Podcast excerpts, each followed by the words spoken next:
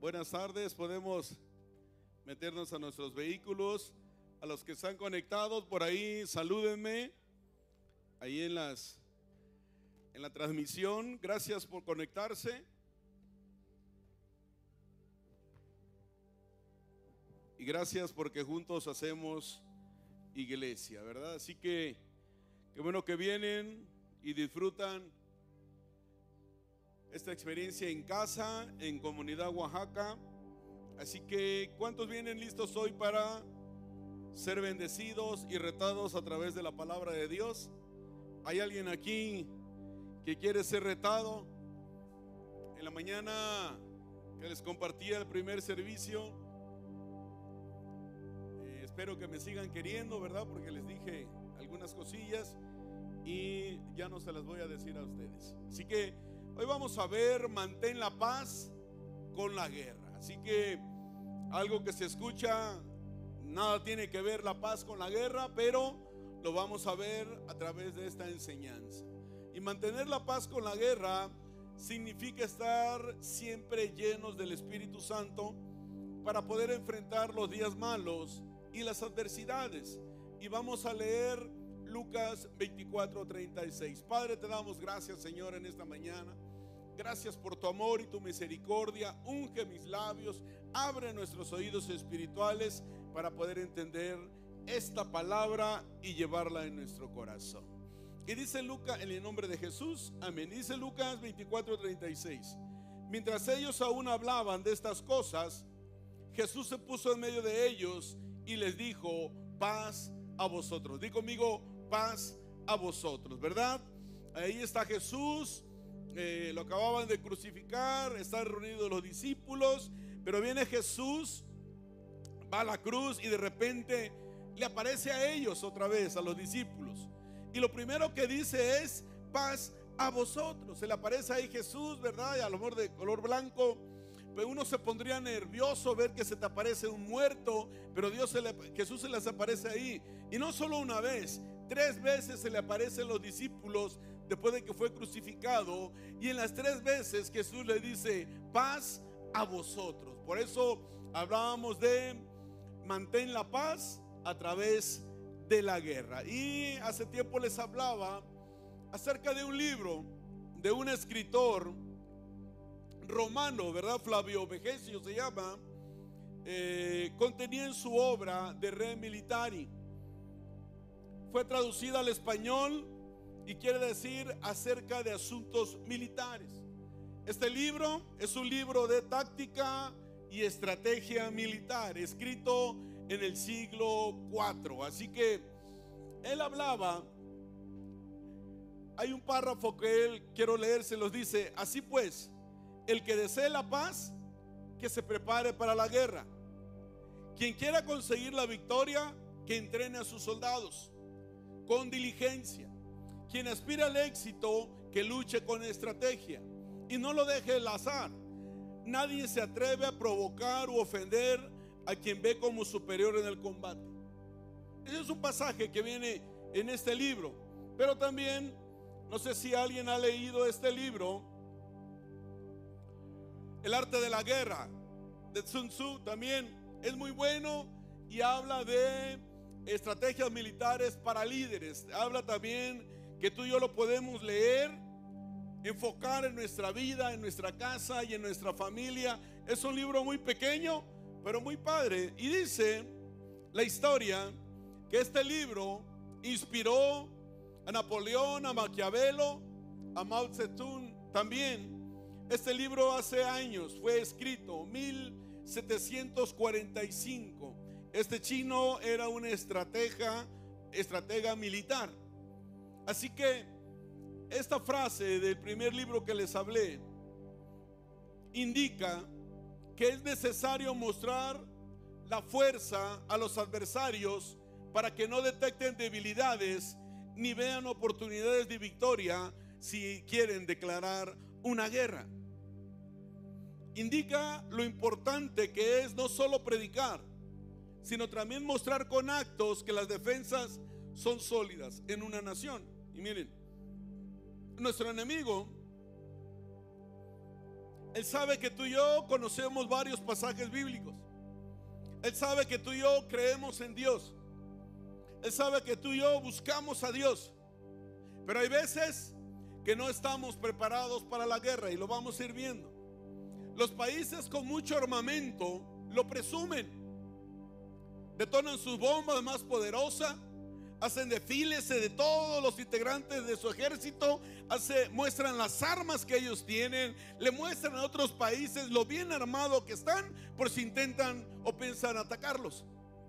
En 2 de Timoteo dice 2.4, ninguno que milita se enreda en los negocios de la vida a fin de agradar a aquel que lo tomó por soldado. Es decir, se enreda quiere decir que así como un soldado llamado a cumplir su deber, se prepara por completo de los asuntos cotidianos de la vida civil, el buen soldado de Jesucristo debe impedir que las cosas del mundo lo distraigan. Y sabemos que el imperio romano se caracterizó por estar inmerso en una época de guerras. Y ese escritor, Flavio Vegesio, era uno de los escritores del imperio escribió varios libros sobre las estrategias de guerra y las estructuras militares con un tema principal. La guerra en ese tiempo era el, pan que se comía todos los días. Todos los días había guerra. Un día podía ser eh, rey y otro día podía ser esclavo. Un día podías estar vivo y otro día ser muerto. En una época donde las guerras eran comunes por causa de las constantes invasiones, por la posesión de los territorios. Los estrategas militares eran parte de la cultura de esos imperios. Un estratega, un hombre que tenía conocimiento, ¿verdad? Militar, era un hombre muy importante en cada lugar, en cada país que tuviera un armamento muy poderoso. Un estratega militar era un hombre importante que estaba cerca del rey, cerca de la persona más importante. ¿Por qué? Porque él tenía una visión muy clara de cómo ganar las guerras. Era un hombre que tenía una visión muy diferente. Y en este contexto, este escritor, Flavio Vegesio, indica la importancia de una buena defensa para evitar la guerra. Ya que de esta forma, la iniciativa de la acción de atacar o no atacar queda en manos del que tiene la defensa más fuerte. Y hace rato hablaba de como en un partido de fútbol. El partido de fútbol, ¿verdad? ¿A quién le mete menos gol? Al que tiene una mejor defensa. Al que tiene una mejor defensa. ¿Hay alguien aquí que le va al Cruz Azul? Saque su mano.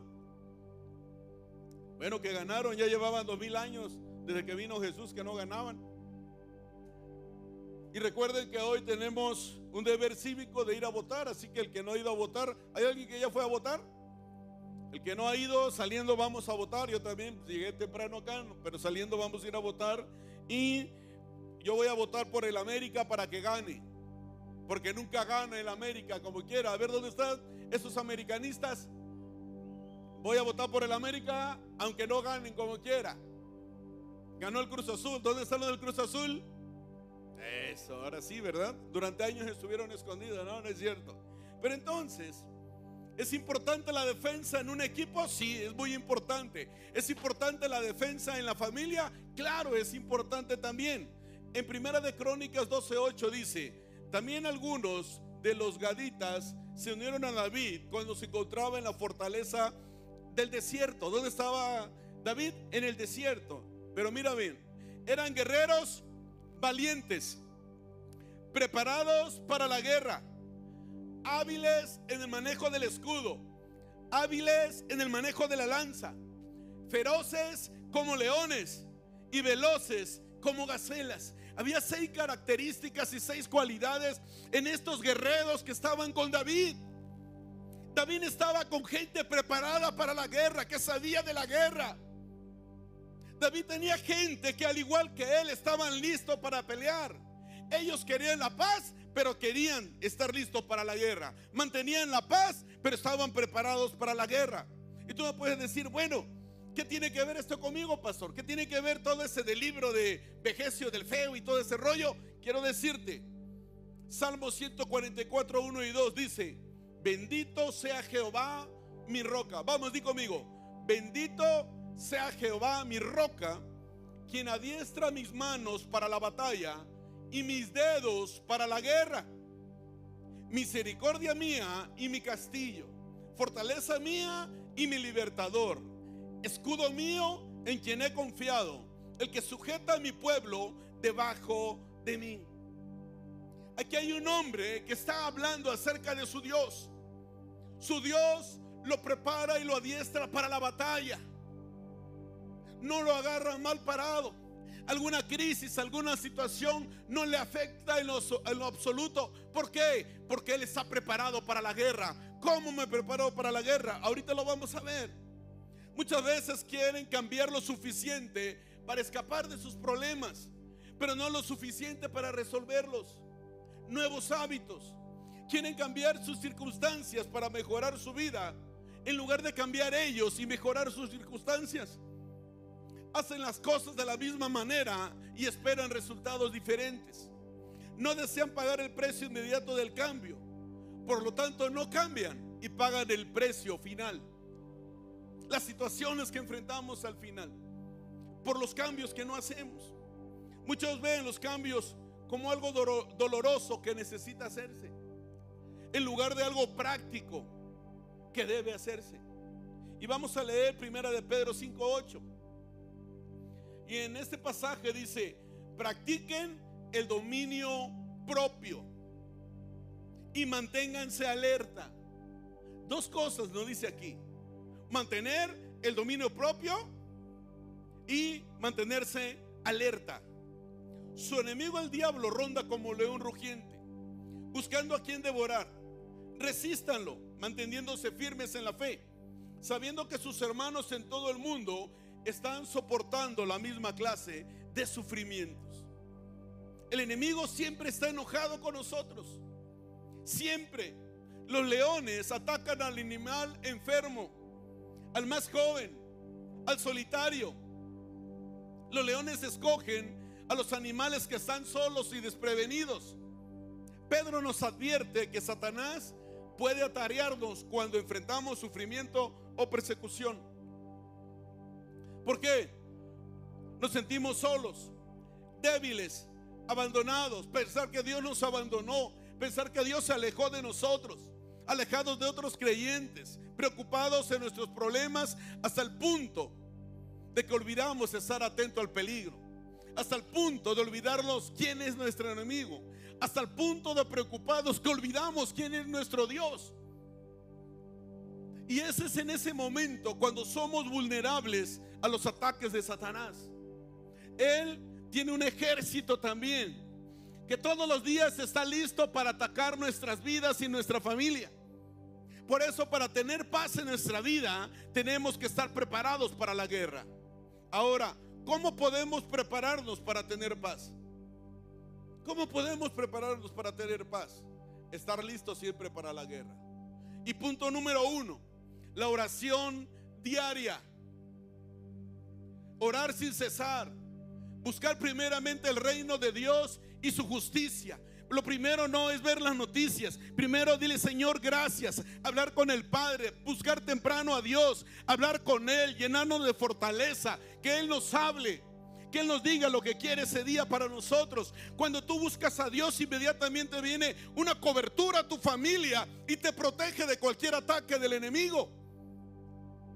No importa lo que venga, no importa si viene una pandemia, una crisis, una enfermedad, tú estás en paz porque estás lleno de la presencia de Dios en tu vida. ¿A quienes agarra el enemigo? A los más débiles, a los que ven que no oran, que no se comprometen en la casa de Dios, aquellos que no leen la palabra, aquellos que solamente vienen a observar y no son parte de la iglesia, activos en la iglesia. La oración nos ayuda en todo momento. ¿Quieres tener paz? Mantente firme en la fe, lo acabamos de leer. El segundo punto es la lectura de la palabra diaria. ¿Cómo podemos tú y yo tener la fe? La Biblia dice, la fe viene por el oír y el oír la palabra de Dios. ¿Cómo podemos tener fe si no leemos la palabra? No abrimos nuestra Biblia. Quizás Los únicos pasajes que tú veas o leas son los que es aquí el domingo, el día miércoles en nuestro servicio. No, necesitamos nosotros estar listos. No le dejes a alguien que pelee por ti tus batallas. No le pidas a otro que ore por ti. No le pidas a otro que cubra tu familia, tu negocio y tu trabajo. No, tú y yo necesitamos hacerlo nosotros. Tenemos lengua, tenemos boca. Y si estás mudo, pues lo escribes.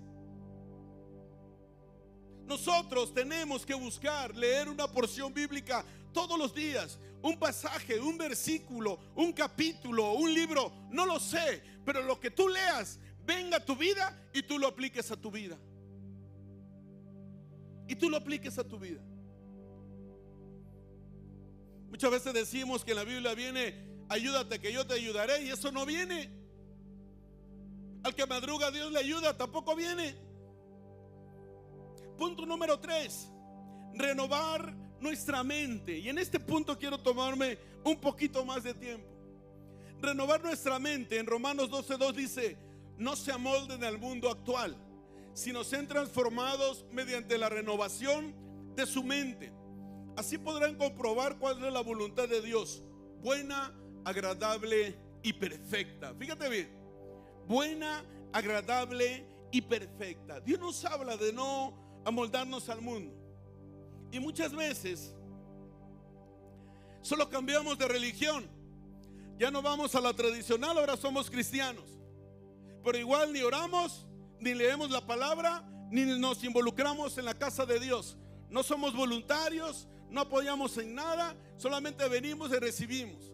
Antes eran tres horas de servicio, se los voy a decir con todo mi cariño, y llegaban tarde. Antes eran dos horas y media y llegaban tarde.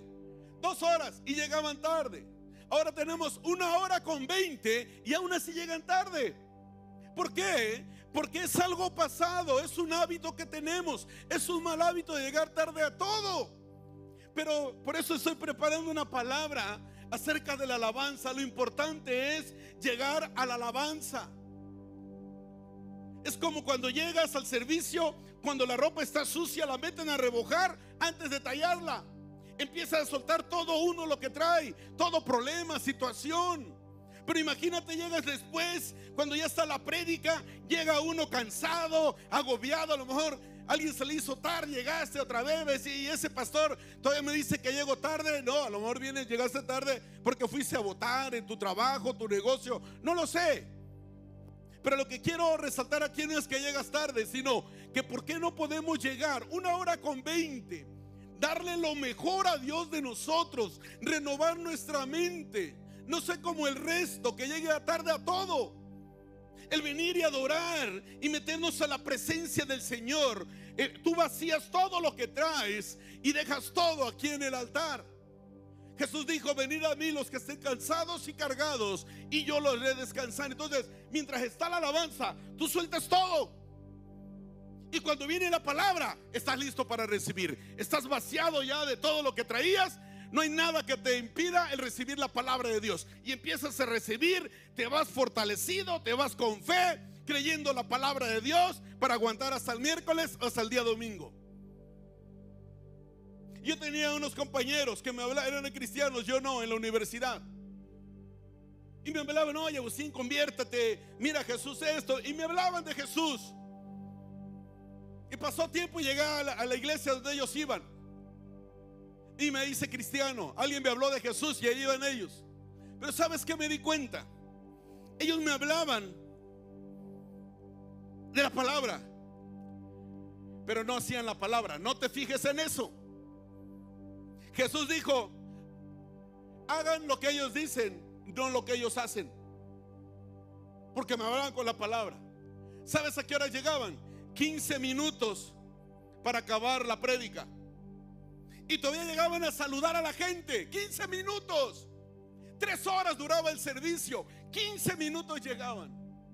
Y yo estaba ahí desde antes. A mí siempre me ha gustado ser puntual. Yo estaba 15 minutos antes de que iniciara el servicio. De repente no me gustaban las alabanzas, pero yo sentía bien padre en las alabanzas. Por eso lo quiero compartir esa experiencia. Al cuando yo llegué, yo no canto ni en la regadera, caray. Pero cuando llegué a Jesús, empecé a sentir lo de la alabanza y se lo voy a decir la próxima semana, no la otra, la, la siguiente. Pero la alabanza nos mete a ese mundo del Señor, nos mete a esa presencia del Señor, donde empezamos a sentir algo padre. ¿Hay alguien aquí que siente padre la alabanza? Hoy estuvieron los chicos, la nueva generación, ¿verdad? Aprendiendo a adorar y alabar a Dios desde su edad, a cantarle con el corazón. Los grandes tienen pecados, estos no. Es la alabanza más sensible y pura que tenemos. Aunque María ya anda de novia, no lo sabe su papá. no es cierto, María. Pero aunque canten mal, le cantan de todo su corazón. Tú yo venir aquí, renovar nuestra mente es venir a adorar a Dios. A lo mejor te da vergüenza, así como a mí me daba al principio. Levantar mis manos, adorar a Dios. No importa, pero ven, pero ven desde la alabanza. Renueva tu mente. Cambia tus malos hábitos por buenos hábitos. Dios te quiere dar el 100% de todo. No te conformes con lo que tienes. Dios tienes más para ti. Si Dios bendice la casa, también a los integrantes de la casa, que eres tú, dale fuerte el aplauso al Señor. No te conformes. Renovar nuestra mente es cambiar nuestra manera de hacer iglesia. Ser generosos. Punto número cuatro. Sembrar para cosechar. Y no voy a hablar acerca del diezmo y la ofrenda, no, ser generosos habla de todo. Segunda de Corintios 9, 6 dice, recuerden lo siguiente, un agricultor que siembra solo unas cuantas semillas obtendrá una cosecha pequeña. ¿Hay alguien aquí que quiere una cosecha pequeña? Yo creo que no. Dice, pero el que siembra abundantemente obtendrá una cosecha abundante. ¿Alguien quiere cosecha abundante? Pues necesitamos sembrar abundante. Cada uno debe decidir en su corazón cuánto dar y no den de mala gana ni bajo presión, porque Dios ama a la persona que da con alegría. Tu amor para tu pareja, tu amor para tu familia, tu amor para con tus hijos, tu amor para con la iglesia, en todo, habla de dar lo mejor de ti, no ser pichicatos en el amor.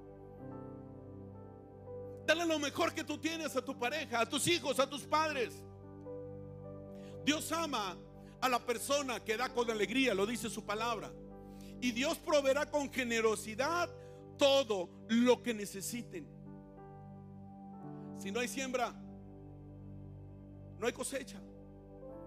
Y allá donde yo voy a caminar al, monte, al cerro, hay gente que eh, eh, trabaja con su tierra les voy a predicar de la siembra y la cosecha. Ahorita la tierra está arreglada, no sé cómo le llamen. La limpiaron de monte, ya le pasaron ahí para hacer los surcos, ¿verdad? Así está, le tomó una foto. Luego cuando siembra y empieza a crecer la milpa, luego cuando esté la milpa, le voy a tomar prestado, no le voy a robar un elote para que me lo traigan y lo vean ustedes acá. Y cuando ella tiene la cosecha, hubo un trabajo arduo. ¿Cuántos quieren lo mejor de Dios para nuestra vida? Levante su mano ahí. No los estoy regañando. Es lo que menos quiero hacer. Quiero que despertemos. Que no nos conformemos con lo que tenemos. Dios tiene más para darnos en abundancia. La palabra dice en abundancia, pero tenemos que sembrar más. Tenemos que sembrar abundante. Punto número 5, involúcrate en la iglesia. Pon tus dones y talentos al servicio del Señor. Cuando tú le das el 100% de lo que tiene, Dios te regresa el ciento por uno. Involúcrate y sirve en algún ministerio.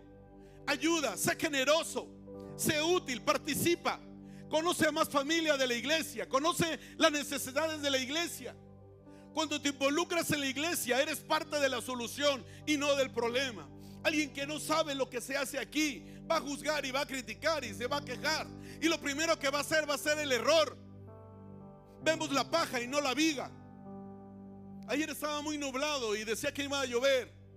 Los sábados se instalan muchas cosas aquí en el terreno. No lo pudimos hacer ayer por temor a la lluvia. Y hoy le dije a los que están siendo preparados para líderes, más los voluntarios que nos ayudan siempre, podrán llegar a las 7 de la mañana para que se monte todo. Y aquí estaban. Esto es estar involucrado. Esto es tener la camiseta de Jesús puesta. Está bien, tú no puedes, está bien. No te quiero hacer sentir mal. Pero si quieres más, necesitas invertir más. Necesitas ser generoso. Cada uno de nosotros, Dios nos ha dado dones y talentos. Vean de comunidad kids. Vean las maestras. Cada domingo les regalan algo. Y lo vemos tirado ahí. Está bien. Es basura para ti. Pero para ellos se llevaron toda una semana para hacerlo. Ay, mira esta ovejita. No, para ellos se llevaron mucho. ¿Sabes qué piensa así? Ay, mira la alabanza, se oyó mal. Ay, mira esos niños, ¿no? Estuvieron ensayando muchos días. Ay, el sonido estuvo feo. Bueno, lo pusieron, falló. Aquella persona que no está involucrada ni comprometida siempre va a ver los errores, no solo de la iglesia, de los demás. Una persona que está llena de la presencia del Señor, una persona que está involucrada, ama a Dios, tiene conecte con Dios, hace clic con Dios, siempre va a ver lo bueno de las cosas de su familia, de su matrimonio, de sus hijos, de sus padres. ¿Por qué? Porque es una persona que le importa más lo que siembra que lo que cosecha. Es una persona que es parte de la solución y no del problema. ¿Quieres conocer lo que se hace en la iglesia? Involúcrate. Pregúntale a los voluntarios, llegan antes. Se están bañando a las 6 de la mañana, algunos tardan una hora en llegar aquí. Y todavía les digo, llegaron tarde. Y no lo estoy diciendo a los que llegaron tarde. Gracias a los que llegan antes de las 11 de la mañana. Hay un brother que llegó a las 10 de la mañana, todavía no terminaba el primer servicio, ya estaba aquí a las 10 de la mañana. Muchas felicidades. Gracias. A los que no los exhorto el día de hoy. Eran tres horas, luego dos horas, luego dos horas y media, una hora con veinte es el mejor tiempo que tú puedes dedicarle al Señor. Los que nos están viendo, deja de levantarte por el café, por la comida. Desayuna antes. Por eso lo puse a las 11. Con todo mi amor se los digo. Yo quiero verlos prósperos. ¿Pueden salir de su auto? Yo quiero verlos bendecidos. Yo quiero verlos llenos del gozo de Dios. No importa las carencias que tengas, pero tu corazón está lleno del gozo de Dios. Aunque te falten muchas cosas, tú eres rico en lo espiritual y eres rico con Dios, porque tu nombre está escrito en el libro de la vida y allá con Él estaremos por toda la eternidad. Hay alguien que lo cree. Dios quiere eso para nosotros. Involúcrate en la iglesia. Mateo 11, 28 dice, vengan a mí todos ustedes que están cansados y agobiados por eso en la alabanza ven y deja todas tus cargas en este lugar. Para que cuando venga el mensaje de ese pastor gritón, te llene y te, te sientas lleno de la palabra de Dios y con fuerza. Y fíjate, aquí dice, daré descanso. Daré significa reposo, refrescarse, descansar y confortar. Esa es la paz de Dios. ¿Quieres la paz? Dile que está a tu lado. ¿Quieres la paz? prepárate para la guerra. Siempre tenemos que estar listos para la batalla. Cuando tú quitas tus ojos de Cristo y te enfocas en tus problemas, te comienzas a hundir así como Pedro, como Pedro. Y Pedro se estaba hundiendo y Pedro asustado clama a Dios y el Señor le tiende su brazo y lo salva. Y ya de vuelta en el bote, Jesús a su lado, Pedro está a un lado de Jesús. Y una sensación de paz viene a Pedro. En los momentos difíciles, ahí está Jesús con nosotros. ¿Cuánto lo creen? Búscalo. Busca a Jesús. Él está ahí. No te llenes de situaciones, de cosas. Si tú vienes los domingos, dedícate, dedícale el tiempo a Dios el domingo. Si llegas media hora, no importa. Esa media hora que sea completa para Dios.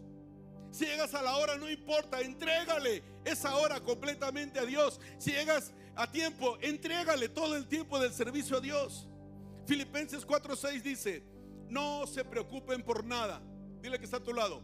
No te preocupes por nada. Vamos, díselo, díselo. Los que están allá, díganle, díganse entre ustedes. No se preocupen por nada.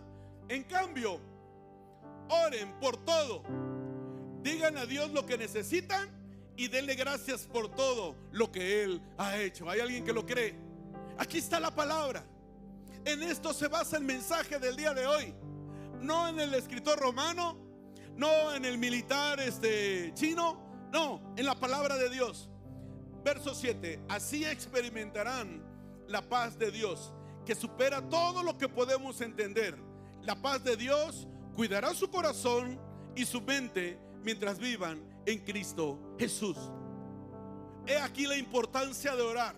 He aquí la importancia de congregarse. He aquí la importancia de eh, cambiar nuestra manera de ser. He aquí la importancia de leer la palabra de Dios, de, renovar nuestra mente. He aquí la importancia de involucrarnos en la casa de Dios. Juan 16, 33 dice, les he dicho todo lo anterior para que en mí tenga paz. Si tú quieres la paz, es con Jesús solamente. No tu dinero, no tu trabajo, no tu familia, no tu negocio, no una religión. Jesús es el único que puede darnos la paz. Les he dicho todo lo anterior para que en mí tengan paz. Aquí en el mundo tendrán muchas pruebas y tristezas. Vamos a enfrentarlas. La diferencia es cómo las vamos a enfrentar. Y dice Jesús, pero anímense, dile al que está todo el día, anímate, anímate, anímate, anímense los que nos están viendo, porque yo he vencido al mundo. ¿Hay alguien que quiere esa palabra? Dale fuerte el aplauso al Señor. Levanta tus manos ahí en tu lugar. Levántalas bien alto ahí en tu lugar. Y vamos a decirle a Dios lo siguiente. Vamos a decírselo. Vamos. Temprano yo Vamos. buscaré. Lo primero que vamos a hacer es buscar a Dios en nuestra vida.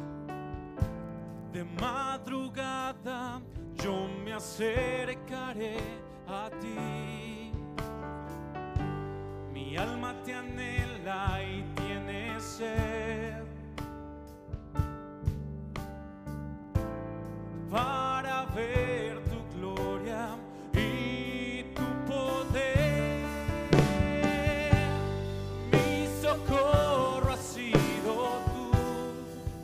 Vamos a decirle con todo nuestro En la corazón. sombra de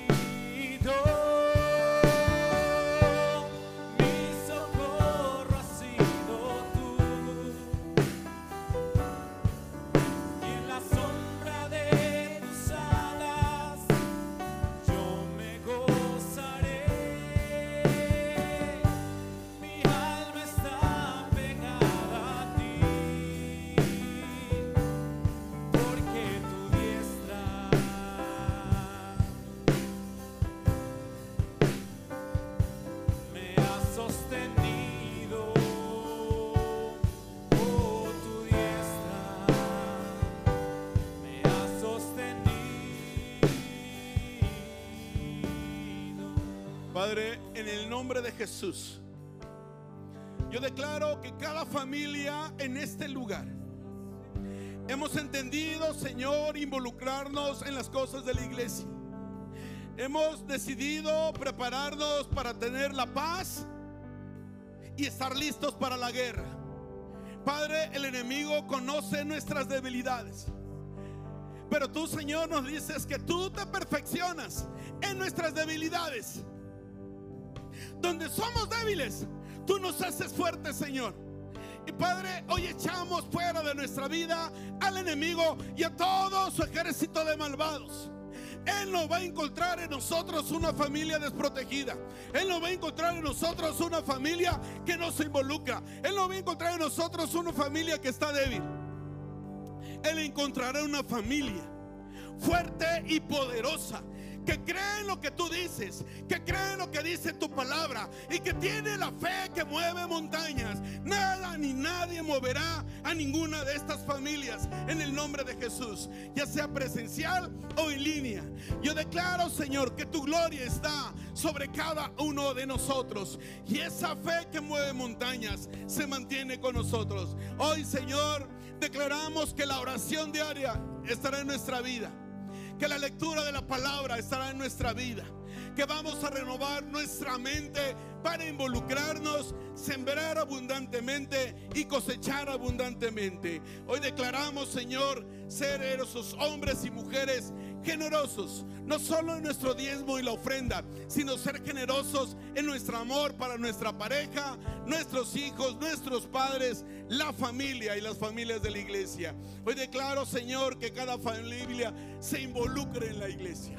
Yo echo fuera toda apatía, toda religiosidad, Señor. Y yo declaro que todos seremos voluntarios. La gente que está listo para mandar a Comunidad Oaxaca, al campus nuevo que vamos a abrir, yo sé que de aquí saldrán voluntarios para ayudarnos a extender el reino de los cielos, no solo en el valle de Oaxaca, sino en todo el estado de Oaxaca. En el nombre de Jesús, yo bendigo a cada familia, Señor. Somos hombres y mujeres que vivimos en paz confiando en ti, poniendo la mirada en lo que dice tu palabra y no de las circunstancias. Y hoy declaro, Señor, que cada uno de nosotros siempre estará preparado para la guerra. Espada en mano, nuestra fe en ti y nuestra mirada en ti siempre nos llevará a tener la victoria en el nombre de Jesús. ¿Hay alguien que lo cree? Y vamos a decirle, y vamos a decirle.